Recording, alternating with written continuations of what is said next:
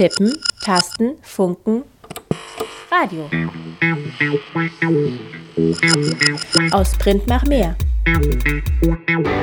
IZ3W on Air. IZ3W? Die nord-süd-politische Zeitschrift IZ3W on Air. On Air.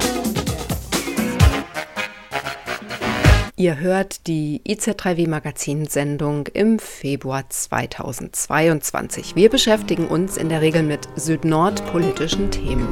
Stimmen aus dem globalen Süden möchten wir besser hörbar machen. Nur selten können wir unsere Gäste allerdings ins Studio einladen und sie hier begrüßen. Oft sitzen unsere GesprächspartnerInnen tausende von Kilometern entfernt in ihrem Homeoffice. Meistens sind unsere Interviews über digitale Streamingdienste aufgenommen. Soll heißen, nicht in bester Studiotonqualität. Auch heute sendet der Südnordfunk aus dem Homestudio und zwar eine vorproduzierte Sendung. Corona macht's möglich. Heimcomputer mit Audioschnitt, Software, Internet, Smartphone, Mikrofon und dann ein paar Kissen und Decken gegen den Hall. Fertig ist das häusliche Studio. Schön, dass ihr zuhört. Ich bin Martina und werde gleich mit Gustavo Garcia Lopez über Maria sprechen. Nicht über die Heilige, nein, sondern über den Verheerenden, einen tropischen Wirbelsturm der Kategorie 5. Gleich heißt es Ohren auf für kollektives Handeln und gegen Katastrophenkolonialismus. Die sechste Episode unseres Podcasts Teilen macht reich, Commoning fair und gerecht.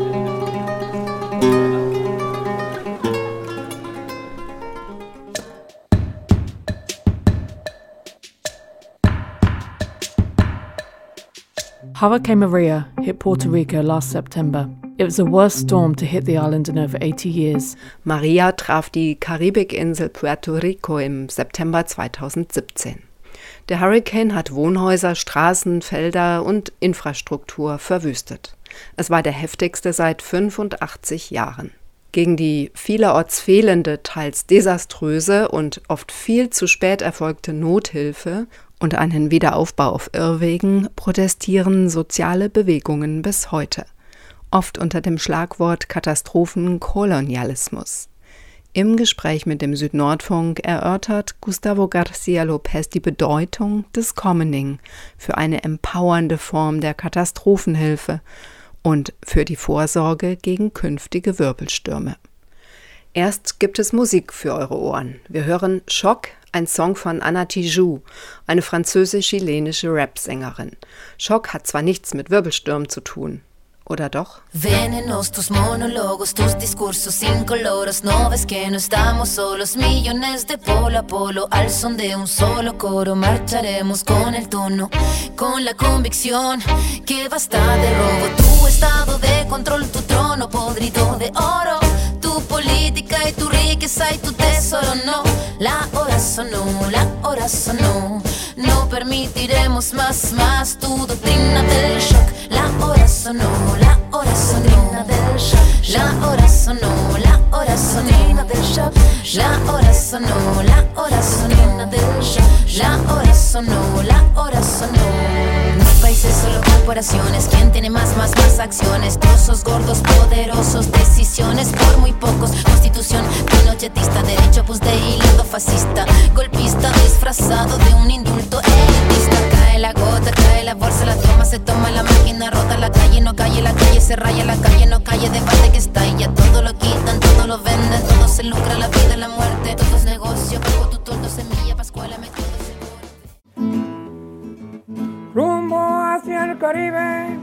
As the sun rose over this lovely Caribbean island on September 20th, 2017, many distraught citizens prepared for what promised to be the most ferocious thrashing residents would experience in 85 years.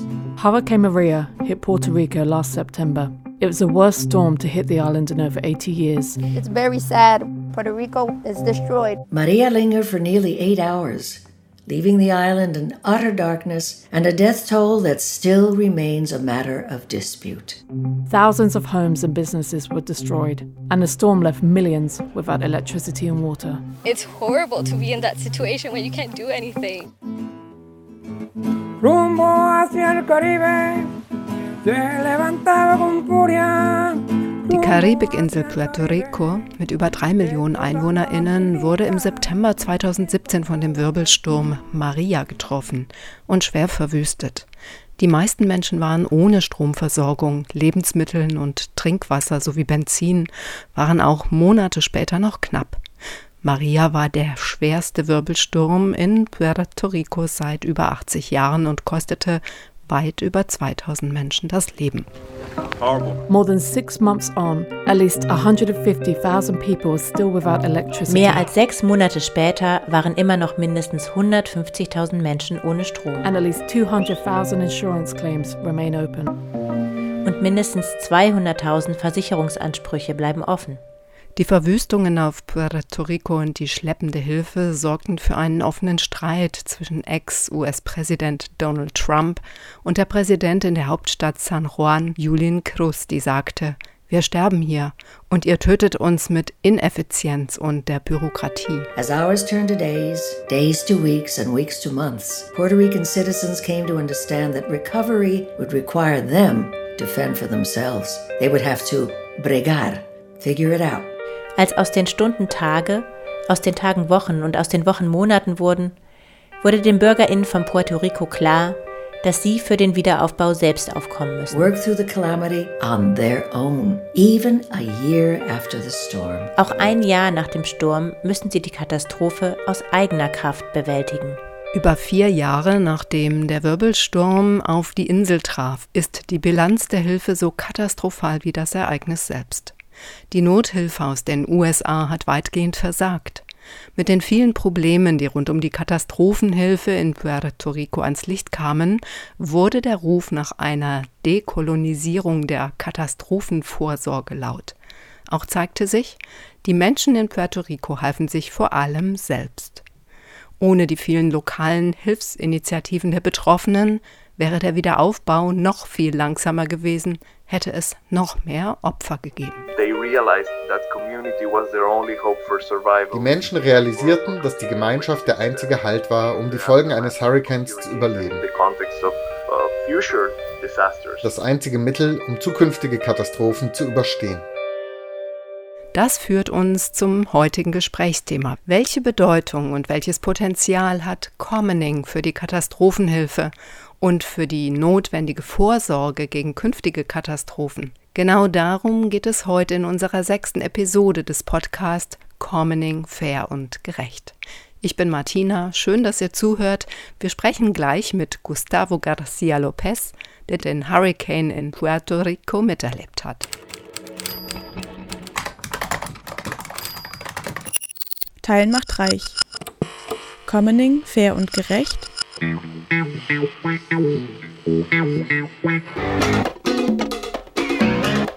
ein Podcast des Südnordfunks. Gustavo Garcia Lopez ist Wissenschaftler aus Puerto Rico. Umweltpolitik und politische Ökologie sind einige seiner Hauptinteressensgebiete. Ein Forschungsschwerpunkt sind Fragen zu kollektiven Basisinitiativen, die einen Wandel hin zu einer gerechteren und nachhaltigeren Welt anstreben. Geografisch konzentriert sich seine Arbeit auf Mexiko, Puerto Rico und seit kurzem auch auf Portugal. Welcome, Gustavo. I'm really happy to talk to you. Martina, thank you so much for inviting me to the talk, this conversation. Before we start going Gustavo, bevor wir uns dem heutigen Thema zuwenden, lass uns kurz auf den Begriff Commoning eingehen. Denn äh, dieses Verb ist in der Regel weniger bekannt, während das Substantiv Commons oder Gemeingüter den meisten eher geläufig ist. Also was assoziierst du mit dem Begriff Commoning? Was findest du an dem Wort wichtig oder auch bezeichnend? Ja, yeah, uh, thank you, Martina. I think um for me, the important thing about the idea of commoning is that of something that is made in the everyday that is not. Ich denke, das Wichtigste an der Idee des Commoning ist, dass es etwas Alltägliches ist.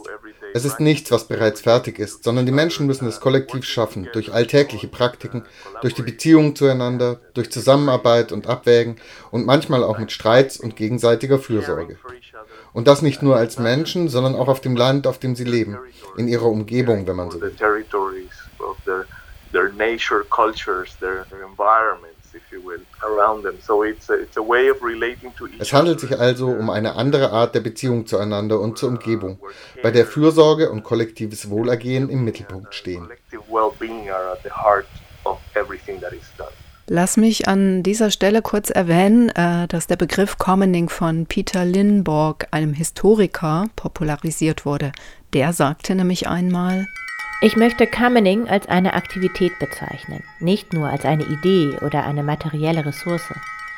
Wenn wir angemessene Entscheidungen treffen wollen und eine kollabierende Umwelt wiederherstellen oder beim Wiederaufbau der Lebensbedingungen nach einer Naturkatastrophe helfen wollen, dann müssen wir lernen, denken und aktiv etwas erschaffen. Das schreibt Julie Ristot in dem Online-Magazin On the Commons. Und aus diesem Grund wählte Peter Leinborg Commoning als Tätigkeitswort.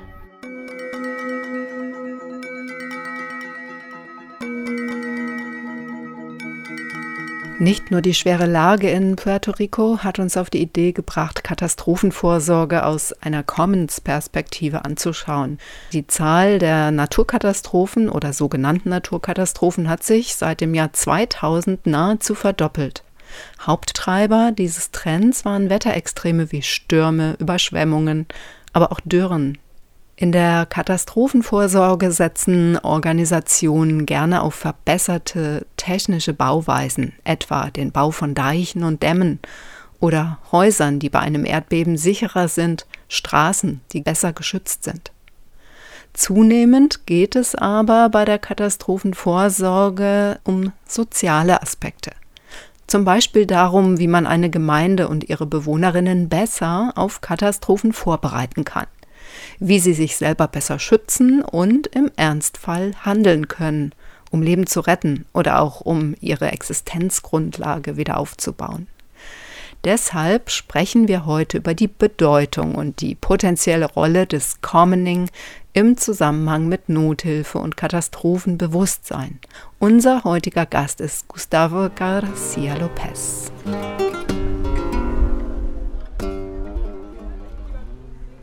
Gustavo, kannst du bitte für unsere Zuhörerinnen noch mal ein bisschen was zu deinem Hintergrund sagen, auch zu deinem Forschungsinteresse? Also warum hast du diesen Fokus gewählt und äh, warum schaust du dir ausgerechnet kollektive Grassroot-Initiativen an? Collective Initiatives. Where I come from, I, I, came from the discussion of the commons and the studying the commons with Elinor Ostrom in my PhD. Wie ich darauf kam, ist nicht etwa die Diskussion über Almenden oder mein Studium der Commons mit Eleonore Ostrom in meiner Doktorarbeit. Ich war bereits vorher an Gemeinschaftsinitiativen beteiligt, wo wir versuchten, unsere Nachbarschaft, die Wälder und den Fluss zu verteidigen. Wir versuchten, gegen militärische Praktiken zu kämpfen, die die Umwelt zerstörten und die Gesundheit der Menschen gefährdeten. Und all diese Kämpfe haben mich gelehrt, Commoning als Praxis und als Teil einer sozialen Bewegung zu sehen. Als Teil von Kämpfen gegen bestimmte Akteure und Kräfte, die versuchen, sich die Natur und die Menschen aus Profitgründen anzueignen und zu zerstören. Also also Sagen wir mal so, Commoning richtet sich auch gegen die Profitmaximierung als Hauptziel unserer kapitalistischen Gesellschaft. Gustavo, welche persönlichen Erfahrungen oder welches Ereignis hat dich motiviert, die Themen Commoning und Katastrophenvorsorge zusammenzudenken? Activity between those different fields.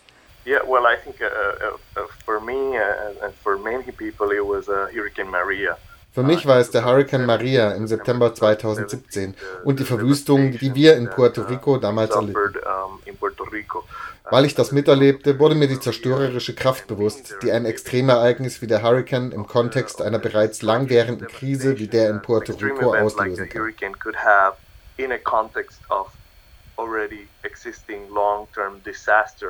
Ich erlebte es durch meinen Körper, in mir selbst. Puerto Rico befand sich in einem Zustand einer Dauerkrise, die seit vielen Jahren, seit Jahrzehnten, ja sogar Jahrhunderten existiert, wenn man eine langfristige Perspektive einnimmt. And so that really also made me aware participating in initiatives at that moment after the disaster in community initiatives Uh, uh, und weil ich an Gemeinschaftsinitiativen teilnahm. Initiativen, die Nachbarn halfen, füreinander kochten, sich um die Kinder kümmerten, gemeinsam die Trümmer in der Schule nebenan wegräumten. Auch in der Universität schafften wir gemeinsam die Trümmer weg. Es gab eine Initiative, die kochte, um Menschen, die nichts zu essen hatten, mit Mahlzeiten zu versorgen. Und ich habe andere Initiativen kennengelernt, die Lebensmittel oder Energie bereitstellten, Stromanschlüsse, Radios.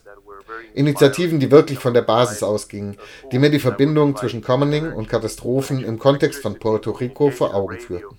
Uh, initiatives that were really from the grassroots that really made me connect, let's say, the, the, the dots between commoning uh, and disasters so in the context of, of Puerto Rico. Die Vorhersage der möglichen Folgen von Katastrophen kann ja helfen, genauer zu bestimmen, ähm, was es eigentlich braucht vor dem Eintreten einer Katastrophe also um die Auswirkungen sozusagen zu minimieren. Was kann Commoning als Prozess des Teilens von Wissen und von Schaffen von Vorsorge und Prävention hier leisten, also gerade auch um diese Folgen zu vermeiden? Especially to avert further disaster in the aftermath. Yeah, that's a very important question. Um, I, I would start by saying uh, this, this phrase now that uh, Helfrich and David Bollier and other commoning scholars have emphasized that there is no commons without community. Ich würde mal so anfangen, wie auch Silke Helfrich oder David Bollier als Commoners gesagt haben. Es gibt kein Gemeingut ohne Gemeinschaft. Christine Nieves, eine Vertreterin des Konzepts der gegenseitigen Hilfe, das nach dem Hurricane Maria in Puerto Rico in Mariana Macau entstanden ist, sagte, sie habe erkannt, dass die Gemeinschaft ihre einzige Hoffnung für das Überleben und die weitere Existenz nach dem Hurricane war.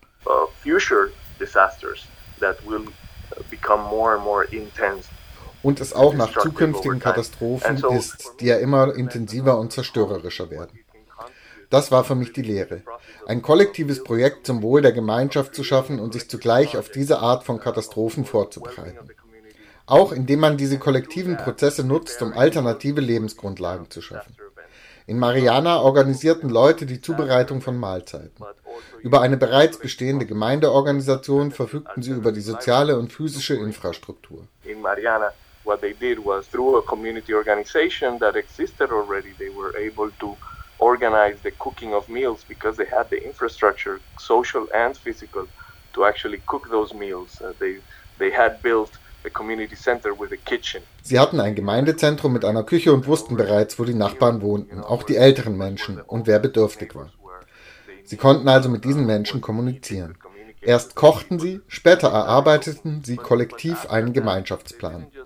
Der wurde nicht top-down entwickelt, wie es normalerweise von der Regierung gemacht wird, die eine Person für ein einziges Treffen mit der Gemeinde anstellt. Not top-down as is usually done by the government that will come and, and, and hire somebody to do a a plan and they will have one meeting with the community. And no, this was a long-term process. Nein, das war ein langfristiger Prozess mit Gesprächen über mehrere Monate. Ich glaube bis zu einem Jahr. Und am Ende stand ein Gemeinschaftsnotfallplan für den nächsten Hurricane. Christina Nieves, die du gerade erwähnt hast, ist ja die Mitbegründerin und Präsidentin von Emerge Puerto Rico. In einem TED-Talk sprach sie über ihre Erfahrungen nach dem Hurricane Maria. Da hören wir kurz rein.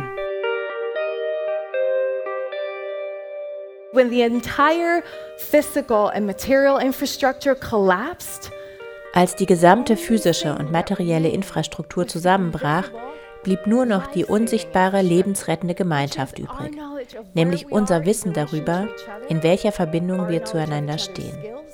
Unser Wissen über die Fähigkeit der anderen und unsere Fähigkeit, mit unseren Nachbarn zusammenzuarbeiten und manchmal ihnen zu vergeben und sie zu mobilisieren. Because when disasters happen, The person right in front of you is your best chance at survival.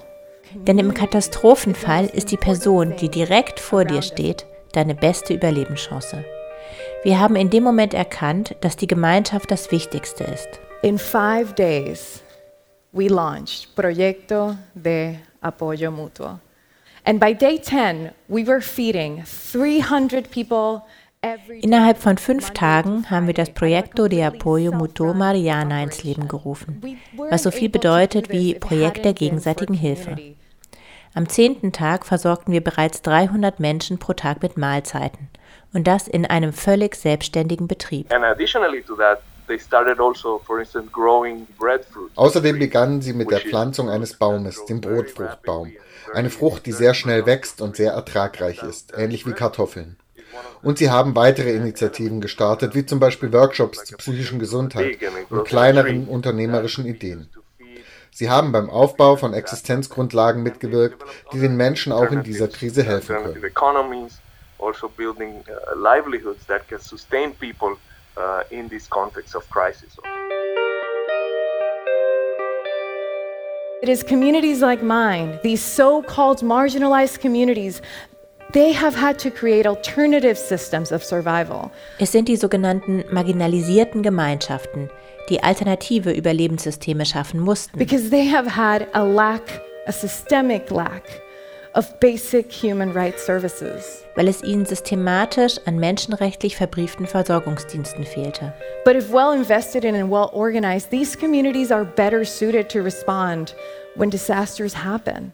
Die Communities sind großzügig und kooperativ. Und sie sind es, die einige der wichtigsten Innovationen und Lösungen für die Anpassung entwickeln. Denn unser Leben hängt davon ab. Gustavo, bevor wir gleich auf diese verschiedenen Elemente der Katastrophenvorsorge so im Einzelnen eingehen, erst noch mal ein paar Worte zur Gefahr von Katastrophen überhaupt. Also inwieweit hat der Klimawandel in der Karibik diese Notwendigkeit von äh, einer besseren Vorsorge und auch von Frühwarnsystemen erhöht? Climate change, as we know, is, uh, is, is, is happening globally and it's going to have ja, wie wir wissen, findet der Klimawandel weltweit statt. Und wir haben bereits sehr dramatische Auswirkungen, wie den von dir erwähnten Taifun auf den Philippinen. Die Karibik ist eine der Regionen, die voraussichtlich am stärksten von diesen Veränderungen betroffen sein wird. Vor allem, weil extreme Wetterereignisse wie Wirbelstürme und Dürren immer häufiger und intensiver auftreten können. Aber auch aufgrund des Anstiegs des Meeresspiegels.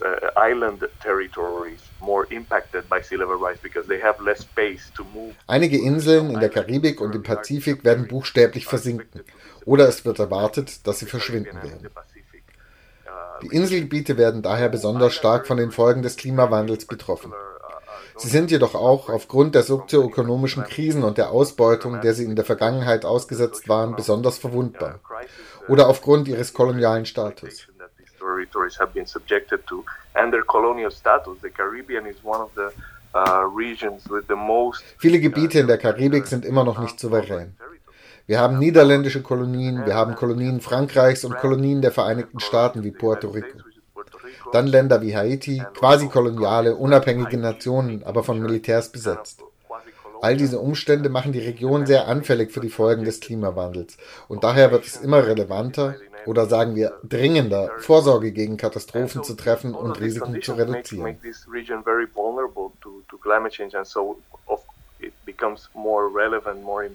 Zudem ist wichtig, Transformationen zu vollziehen, die in der Katastrophenvorsorge gar nicht diskutiert werden. Meistens liegt der Fokus darauf, wie man die Katastrophe durch infrastrukturelle Eingriffe in den Griff bekommt. Aber wir sollten über die gesellschaftlichen Transformationen sprechen, die notwendig sind, um die Risiken der Klimakrise wirklich zu senken. Über einen gerechten sozioökologischen Wandel, um die vorherrschende extraktive Wirtschaft zu verändern, die Menschen verwundbar macht. Es gibt also diese größeren übergeordneten Themen, die in den Diskussionen über Katastrophenvorsorge oft übersehen werden, die aber auch wichtig sind. Uh, es gibt ja Stimmen, die behaupten, dass Katastrophenschutzbehörden und das Rote Kreuz, andere Organisationen, Feuerwehren und so weiter gegen diese zunehmende Flut extremer Wetterereignisse auf verlorenem Posten stehen. Warum könnten staatliche Akteure und auch etablierte Systeme der Katastrophenvorsorge und des Zivilschutzes versagen? Also was sind hier die, die Schwachstellen, die du ausmachen kannst? Well, I think uh, there are several things that, where they fall short. Uh, first, uh, what what you were mentioning, and, and I was mentioning also before, that ich denke, es gibt mehrere Punkte, an denen sie versagen. Erstens, was du vorhin erwähntest. Sie verlieren diesen Kampf, weil sie sich die ganze Zeit auf einzelne Gefahren konzentrieren, einzelne Risiken, die sie reduzieren wollen, anstatt auf einen ganzheitlichen Ansatz, der durch systemische Veränderungen die Ursachen angeht. Um die Wetterextreme einzudämmen, müssen wir das System verändern. Sagen wir es mal so. Systemwandel, nicht Klimawandel, wie die Aktivistinnen für Klimagerechtigkeit es nennen. If we don't do that, those systemic changes, then we will continue to have ever increasing uh, disaster events such as these. Wenn wir das System nicht verändern, werden wir immer mehr Katastrophen erleben. Hier versagen staatliche Stellen oft, weil sie das bestehende destruktive System stützen. In ihren Wiederaufbauplänen fördern sie noch immer viele Dinge, die überhaupt erst zu einer Katastrophe geführt haben, wie die Urbanisierung von Schwemmland oder die Bebauung von Berghängen, wodurch flussabwärts die Gefahr von Hochwasser erhöht ist. Oder die Landschaften zerstören, die uns vor diesen extremen Hochwassern schützen. Viele Akteure betrachten Katastrophen schließlich auch als Gelegenheit, um Profit zu machen. Das ist meiner Meinung nach die größte Herausforderung für staatliche Stellen, große NGO und große Stiftungen.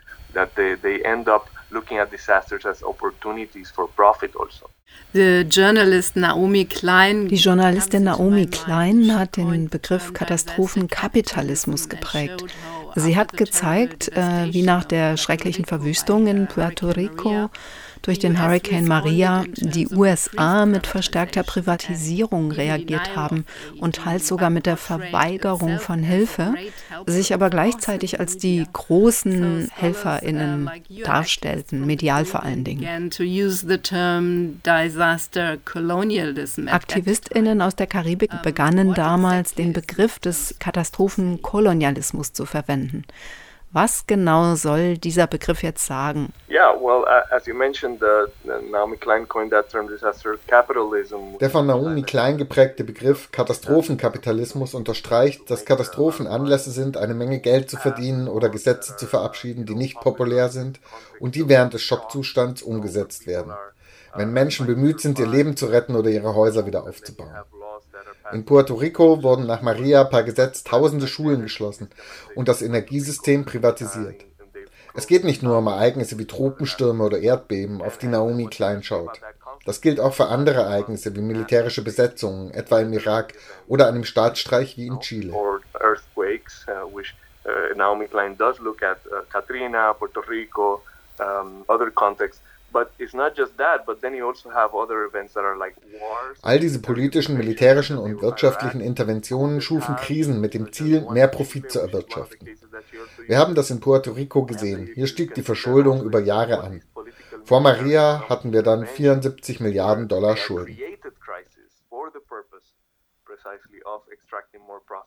And that's what we've seen in Puerto Rico, where the debt crisis, which came before Maria, no, the and we have a 73 billion dollar debt that has been used to continue subjugating and deepening the colonial the colonial condition Dieses Ereignis wurde genutzt, um die kolonialen Bedingungen zu vertiefen, indem ein Kontrollgremium eingeführt wurde, ernannt vom US-Präsidenten und dem Kongress mit Leuten, die hauptsächlich aus dem Banken- und Investitionssektor kamen, Bankanwälte und so weiter, um tatsächlich die Finanzen in Puerto Rico zu kontrollieren, mit dem Ziel, die Schulden abzustoppen.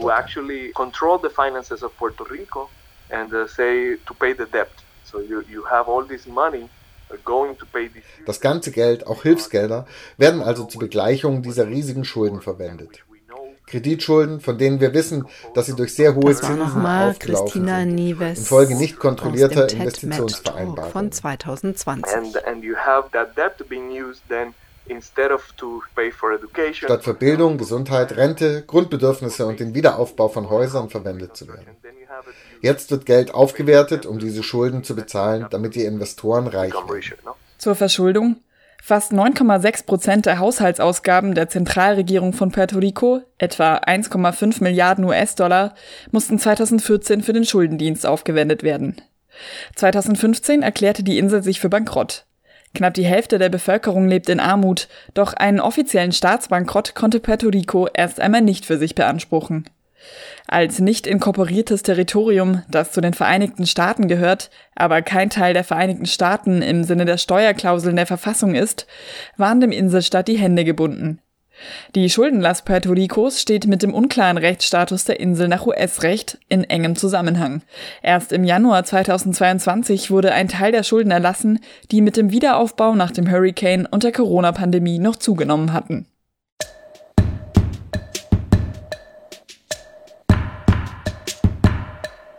Ihr hört den Südnordfunk, die IZ3W Magazinsendung auf 102,3 MHz.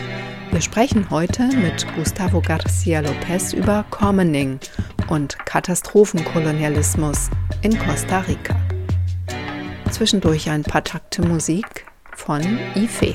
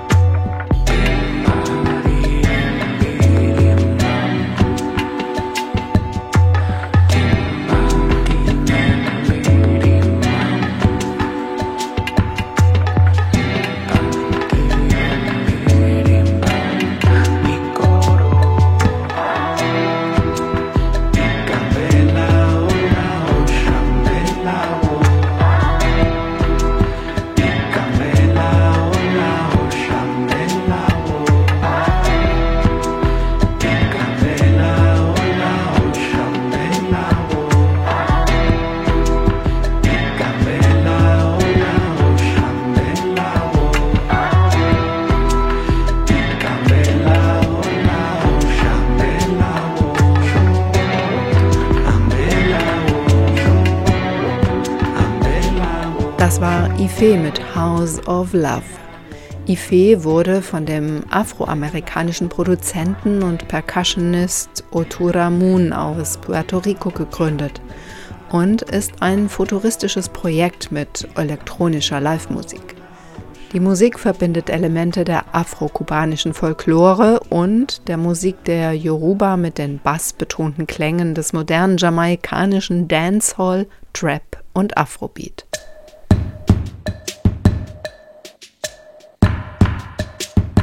Weiter geht es jetzt mit dem zweiten Teil des Podcasts über Commoning und Katastrophenkolonialismus. Bevor unser Gesprächspartner Gustavo Garcia Lopez hier wieder zu Wort kommt, noch ein paar Infos zum rechtlichen Status von Costa Rica. Seit der Ankunft von Christoph Kolumbus auf Puerto Rico 1493 kolonisierte Spanien die Insel. Mit dem Ende des Spanisch-Amerikanischen Krieges 1898 wurde Puerto Rico an die Vereinigten Staaten abgetreten. Vor 1898 besaßen die EinwohnerInnen von Puerto Rico die spanische Staatsbürgerschaft. Das selbstverwaltete Puerto Rico ist heute US-Außenterritorium, aber kein US-Bundesstaat. Seine BewohnerInnen haben die US-Staatsbürgerschaft und dienen in der US-Armee, sind in den USA aber nicht wahlberechtigt. Uh, das Konzept des Katastrophenkolonialismus wurde aufgegriffen und die Aktivisten sagten, die Katastrophe ist so wie der Kolonialismus. Der Slogan wurde bei verschiedenen Protesten laut, um hervorzuheben, dass der Kolonialismus überhaupt erst die Voraussetzung dafür geschaffen hat, dass Maria so zerstörerisch werden konnte. Durch die historische Ausbeutung und den Völkermord an den Indigenen, dann die Sklaverei und die Zuckerplantagen, später die erdölindustriellen Komplexe, die das Land verseuchten und die Menschen gesundheitlich schädigten.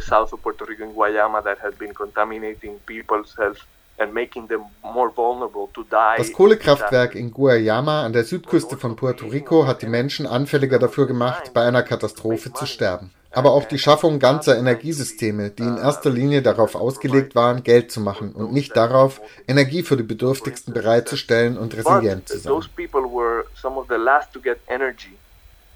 Der Eindruck, den äh, Christina Nives aus ihrer Gemeinde in Mariama hatte und in dem TED Talk dargestellt hat, geht in die gleiche Richtung. And we know why people died. It was not a natural disaster. It was a political and a man-made one. And therefore it can be solved. Was müsste denn jetzt genau passieren in diesem ganzen Bereich von Zivilschutz, Katastrophenvorsorge, um sozusagen die, die lokale Bevölkerung zu empowern, um sich besser vor künftigen Krisen schützen zu können, also vor künftigen Katastrophen, um weniger verwundbar zu sein. Oder fassen wir es auch mal so, was müsste denn jetzt passieren, um dieses vorherrschende System zu dekolonisieren? Uh, and this is this is a big question. It, it's it's often hard to because uh, at the same time that you are struggling with the with the immediate no response, immediate moment of ja, so würde ich es ausdrücken.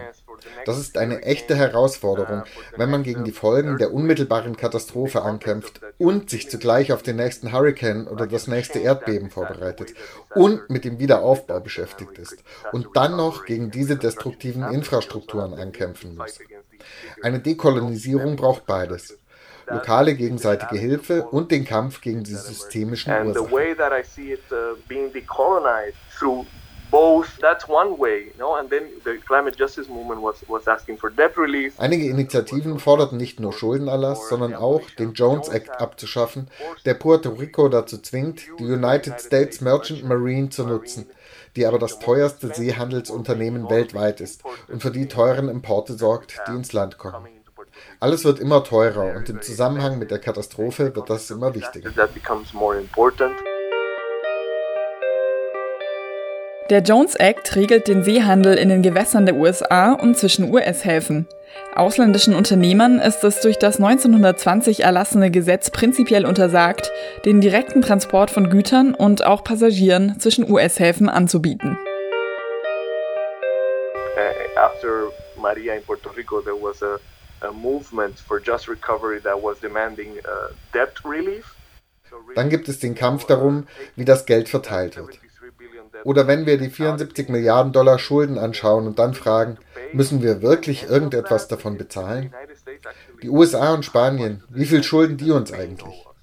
Wir haben uns den Betrag angesehen, den Spanien nach der Abschaffung der Sklaverei an die Sklavenhalter gezahlt hat, um sie zu entschädigen.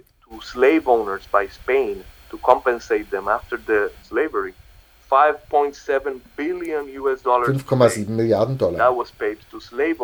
Das ist eine Entschädigung, die Spanien uns schuldet, den Nachkommen der Sklavinnen in Puerto Rico.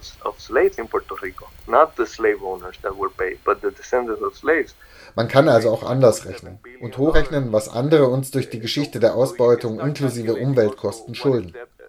Wir werden dazu eine Studie mit der Citizens Front for the Debt Audit and El Puente Latino Climate Action Network durchführen. Sie leiten die Studie, um herauszufinden, wie viel die USA und Spanien uns ökologisch schulden, durch all die Schäden, die in Puerto Rico entstanden sind. They are, they are leading this study to, to determine, you know, how much uh, do they owe us ecologically in the debt from all the ecological damages that have been happening in Puerto Rico. And uh, uh, uh things like that, but also working die Initiativen fragten auch, wie die Hilfsgelder eigentlich zugeteilt wurden. Nach Maria gründeten sich in Puerto Rico eine Rechtshilfeorganisation, Ayuda Legal, die sich vor allem für einen gerechteren Wiederaufbau einsetzt und einen Schuldenerlass fordert. Sie schaut, wie das Geld für den Wiederaufbau, das von der Bundesregierung bereitgestellt wird, in Puerto Rico verwendet wird. Denn Budgets, die eigentlich für die Hilfe und den Wiederaufbau der Menschen bestimmt waren, die es am dringendsten brauchten, landeten in den Händen von zwischengeschalteten Unternehmen und NGOs sowie gewinnorientierten Unternehmen, die mit dem Geld Profit machen wollten. Wir kämpfen also dafür, dass dieses Geld tatsächlich den Gemeinden zugutekommt und dass diese Gemeinden nicht im Rahmen der Wiederaufbaupläne vertrieben werden. Oft werden Ausreden vorgebracht, etwa, dass eine Gemeinde gefährdet ist, um sie dann zu vertreiben. Am Ende wird etwas Neues für reichere Leute gebaut. Das ist an vielen Orten die Geschichte des Wiederaufbaus nach Katastrophen.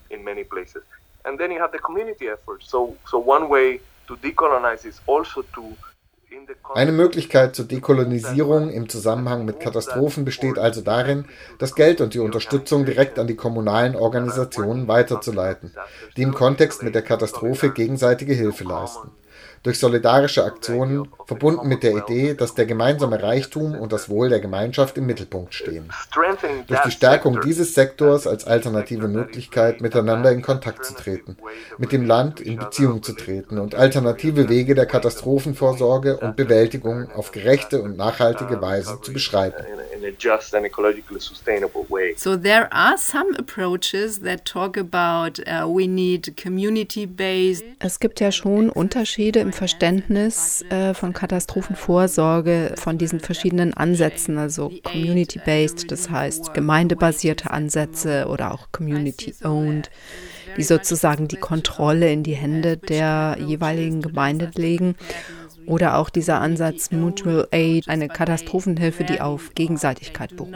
Was sind jeweils spannende Aspekte dieser Ansätze, die im Sinne eines Commoning eine Rolle spielen könnten? That may play a role in the process of commoning in the field of disaster awareness. Uh, es gibt ein Netzwerk, das nennt sich Mutual Aid Disaster Relief. Hilfe in Katastrophen auf der Basis von Gegenseitigkeit. Ein Netzwerk aus Freiwilligen und Aktivistinnen, professionellen Planerinnen und allen möglichen Organisationen, die auf der ganzen Welt tätig sind und die nach Maria nach Puerto Rico kamen, um den Gemeinden unter dem Motto Solidarität statt Wohltätigkeit zu helfen and also they went to Puerto Rico after Maria with the slogan Solidarity, not charity. Know? so Sie bringen nicht unbedingt Geld mit, sondern arbeiten mit den Menschen dort zusammen, um Häuser zu restaurieren, Solaranlagen zu installieren und zu erfahren, was die Gemeinden wirklich wollen und wie Netzwerke diese Gemeinden unterstützen können. Sie kommen also mit einem anderen Ansatz, nicht mit dem der Wohltätigkeit, bei dem schon vorher feststeht, wofür das Geld verwendet werden soll. Das macht den Unterschied aus. Das Konzept der sogenannten gemeindebasierten Katastrophenvorsorge wird eher mit formellen Bemühungen von Behörden, NGOs und staatlichen Akteuren in Verbindung gebracht. Dann ist da die Climate Justice Alliance, eine US-amerikanische Organisation, der auch eine agrarökologische Organisation aus Puerto Rico angehört.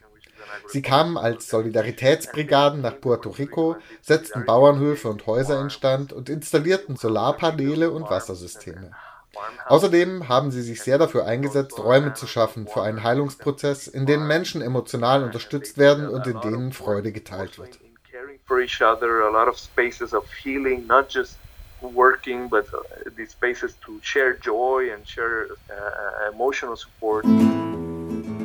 Rumbo hacia el Caribe, se levantaba con furia, rumbo hacia el Caribe, de todas las hilitas.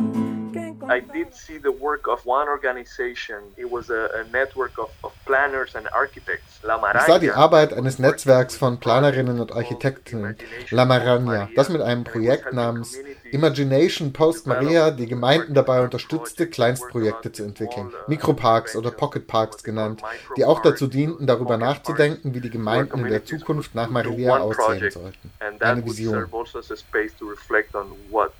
Maria, no, the future. Diese Art von Kleinstprojekten wird vielleicht nicht als Teil der Katastrophenvorsorge betrachtet, aber sie sind Teil eines umfassenderen Netzwerks und Vorhabens zur Entwicklung von alternativem Unternehmertum und kommunalen Resilienzzentren, in denen das Krisenmanagement eine Rolle spielt. In einigen Fällen gab es Stiftungen, die dies unterstützten, zum Beispiel durch die Finanzierung von Solaranlagen in einem Gemeindezentrum oder von Wassertanks were the key factors that led people to die after Maria. Wasser und Strom waren nach dem Wirbelsturm Maria die Schlüsselfaktoren für den Tod von Menschen. Denn wenn man keine Energie hat, kann man viele medizinische Dienste nicht in Anspruch nehmen. Uh, there are two things you mentioned which I found are very important and this is imagination and vision. Ich finde zwei Punkte, die du erwähnt hast, sehr wichtig und zwar waren das Vorstellungskraft und Visionen. Die Möglichkeit, Visionen zu entwickeln und zu teilen, ist ja ein sehr wichtiger Punkt beim Commoning. Und es gibt, es gibt da aber auch noch einen Begriff, der von unterschiedlichen Akteuren, glaube ich, mit sehr verschiedenen Visionen verknüpft wird. Und das ist der Begriff Resilienz. Die Betonung von Empowerment und von äh, Resilienz von Gemeinden oder von Menschen, die vom Klimawandel halt betroffen sind, hat für mich immer auch ein bisschen eine schräge Konnotation, je nachdem, wer das fordert. Äh, gerade an Betracht der historischen Schuld der Industrienationen beispielsweise, die den Klimawandel eben primär verursacht haben. Wie stehst du zu diesem Dilemma? How do you stand on this dilemma? Okay, so we have this concept of resilience that comes out of ecology, of how systems. Das Konzept der Widerstandsfähigkeit, Resilienz, beruht auf der Frage, wie sich ökologische Systeme an verschiedene Schocks oder Störungen anpassen können und wie sie sich weiterentwickeln können, um zu funktionieren, ohne zerstört zu werden. Wenn man dieses Konzept auf Gemeinden anwendet, und dabei geht es meist um marginalisierte Communities, die als arm und anfälliger für die Risiken von Wirbelstürmen und Katastrophen wie Erdbeben gelten, dann stellt sich die Frage, wer dafür verantwortlich ist. how to make them more resilient then you get into a question of but but whose responsibility is it no to, is it the community's responsibility to become more resilient or ist es ihre Verantwortung? Nein. Der Mangel an Widerstandsfähigkeit ist kein selbstverschuldeter Zustand. Es ist eher eine systemische Bedingung, die sie anfälliger macht. Wenn wir also, wie du sagst, ein globales System haben, in dem die reichen Länder historisch gesehen am meisten zur Klimakrise beigetragen haben, dann haben sie die Verantwortung, die Welt widerstandsfähiger zu machen.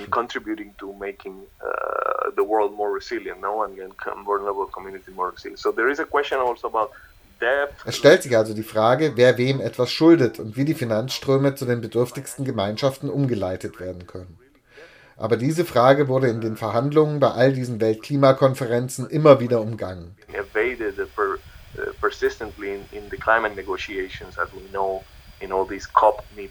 Uh, so that would be one of the ways in which we could talk about resilience. Uh, das wäre also eine der Möglichkeiten, wie wir über Resilienz sprechen können. Sagen wir über die Schuldenerlasse. Resiliency ideas come also also prepackaged and also there's a lot of like there's a world uh, es gibt ein weltweites Netzwerk von Wissenschaftlern und Planerinnen, die Konzepte zu Widerstandskräften entwickelt haben, wie zum Beispiel die Rockefeller Stiftung und die Initiative Resilienz führt die Welt. And they, they put this commission of resiliency in Puerto Rico a few years back. You had like the head of, of the, the main bank of Puerto Rico. In der Kommission für Resilienz in Puerto Rico saß vor ein paar Jahren der Leiter der größten Bank Puerto Ricos. Und was weiß er schon über Resilienz? Nichts. Doch er ist ein mächtiger Akteur und er hat Geld. Bei den Visionen, die dort propagiert werden, handelt es sich oft um technische Interventionen, etwa die Umsiedlung von Gemeinden von ihrem jetzigen Standort an andere Orte. Gut, in Puerto Rico gibt es jetzt viele Sonnenkollektoren und Wassertanks, die Risiken verringern und Grundbedürfnisse abdecken. Aber das schafft nicht die soziale Infrastruktur der Resilienz, die gemeinschaftlich und kollektiv durch alltägliche Praktiken und Beziehungen an der Basis geschaffen wird und nicht durch eine Intervention der Regierung oder von Agenturen ersetzt werden kann.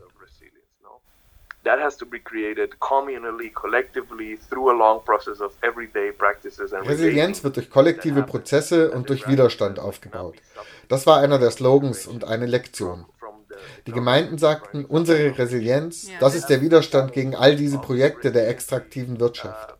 Widerstand gegen die Kohleverbrennung und die Ablagerung von Kohleasche, die die Landwirtschaft wirklich zerstört hat.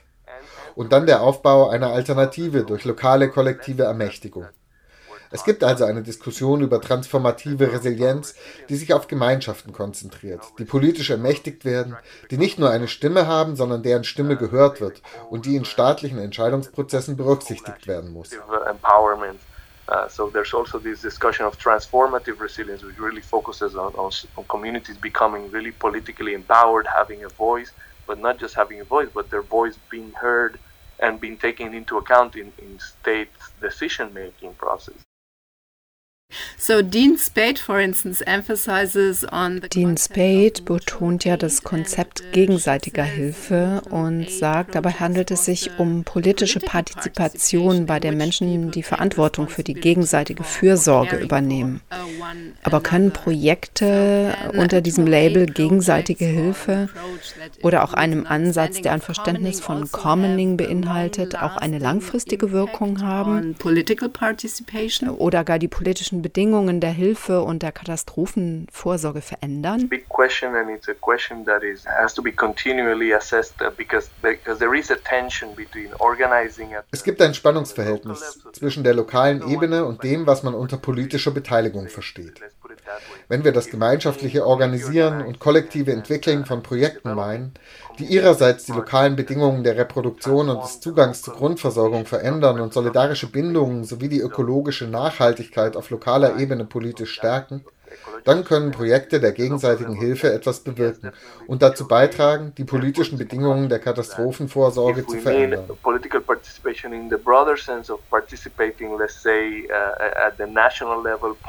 Sprechen wir aber über politische Beteiligung und soziale Mobilisierung auf überregionaler Ebene, welche die Politik dazu bringt, Verantwortung zu übernehmen, dann sehe ich hier ein Spannungsfeld. Das ist im Prozess.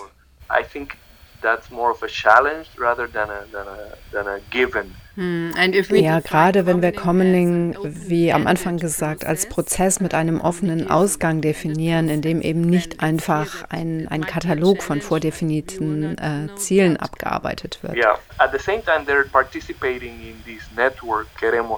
Gleichzeitig beteiligen sich lokale Initiativen zum Beispiel an dem Netzwerk Queremos Sol. Wir wollen Sonne. Eine nationale Kampagne, welche die Regierung zur Energiewende hin zu einem erneuerbaren Energiesystem drängt, und zwar in einer Weise, bei der ein öffentliches, dezentralisiertes Versorgungssystem und nicht etwa privatisierte Dienste eingesetzt werden sollen. Solche Beispiele gibt es. Communities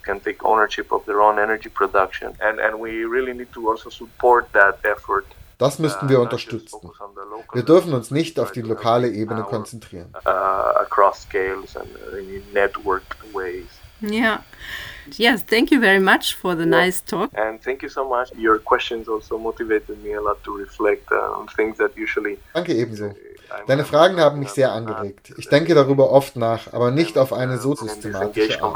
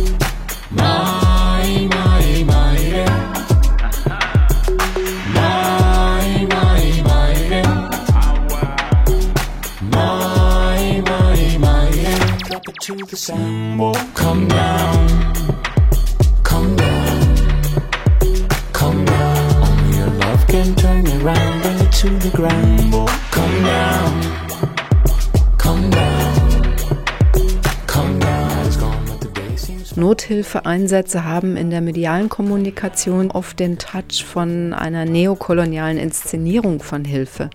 Also technische Überlegenheit gegenüber dieser Hilflosigkeit und dem Leid. Und das verdeckt in gewisser Weise die Tatsache, dass die Länder, die die Nothilfebudgets füllen, einen großen Anteil an der Ursache eben für die zunehmenden Katastrophen haben. Wie das in Costa Rica sich verhält und welche Debatten die Hilfe dort losgetreten hat, damit haben wir uns heute beschäftigt in der sechsten Folge unseres Podcasts Commoning, fair und gerecht. Unseren Podcast findet ihr auf allen gängigen Podcast-Plattformen oder auf unserer Homepage auf www.iz3w.org. Come down, come down. The day seems far away for you all around. Come down, come down, come down. Only your love can turn me round, bring it back around. Well, come down. You are silver and gold. What a sight to behold. Press tight to me now, this night can be cold. From the stars we were born, like stars we have grown. Listen to me well, this prayer can be shown, this wish will be known. Come down, that dream is your own. These dreams we've been shown. One touch from your hand, this house will be known. That place is your home. From the start you have known, feel you all around when the waves come crashing down. It to the sound, come down,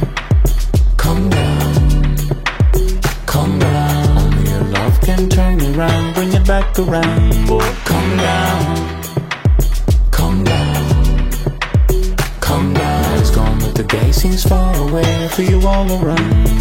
Come down, come down, come down. Your love can turn me round, bring it to the ground. Come down,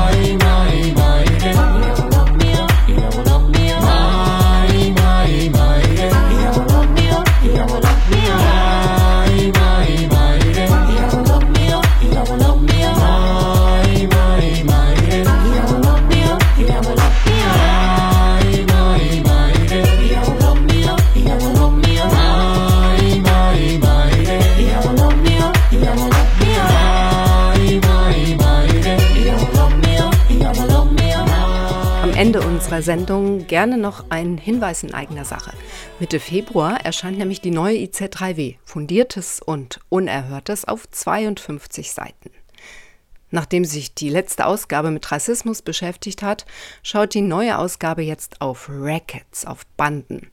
Bildet Banden? Zwischen der Idee, dieses Slogan, der in den 70er Jahren auf Hauswände gesprüht und in Flugschriften gedruckt wurde, und den hochbewaffneten Rackets des organisierten Verbrechens liegen natürlich Welten. Schon der Philosoph Marx Horkheimer schrieb, die Hegemonie von Gangs sei längst nicht mehr ein Problem von Stadtvierteln. Ganze Wirtschaftsbereiche sind von ihnen besetzt, nicht nur Waffen und Drogenhandel. Inzwischen wurden ganze Regionen oder Länder von bandenähnlichen Strukturen ergriffen, von Rackets, die sich auch gegenseitig bekämpfen und Monopole anstreben. Die einen konkurrieren mit staatlicher Herrschaft, die anderen koexistieren oder kooperieren. Ausgehend von der Racket-Theorie von Horkheimer schaut die kommende IZ3W auf die Bandengewalt und Herrschaft in Haiti, dem Kosovo, Ungarn, Nordafrika, Nigeria, Mexiko. Ab Mitte Februar schaut einfach auf unsere Homepage www.iz3w.org. Das war der Südnordfunk im Februar. Wir hören uns wieder im März. Bis dahin macht's gut. Tschüss. Aus Print nach mehr. IZ3W on Air. IZ3W? Die nord-süd-politische Zeitschrift IZ3W on Air. On Air.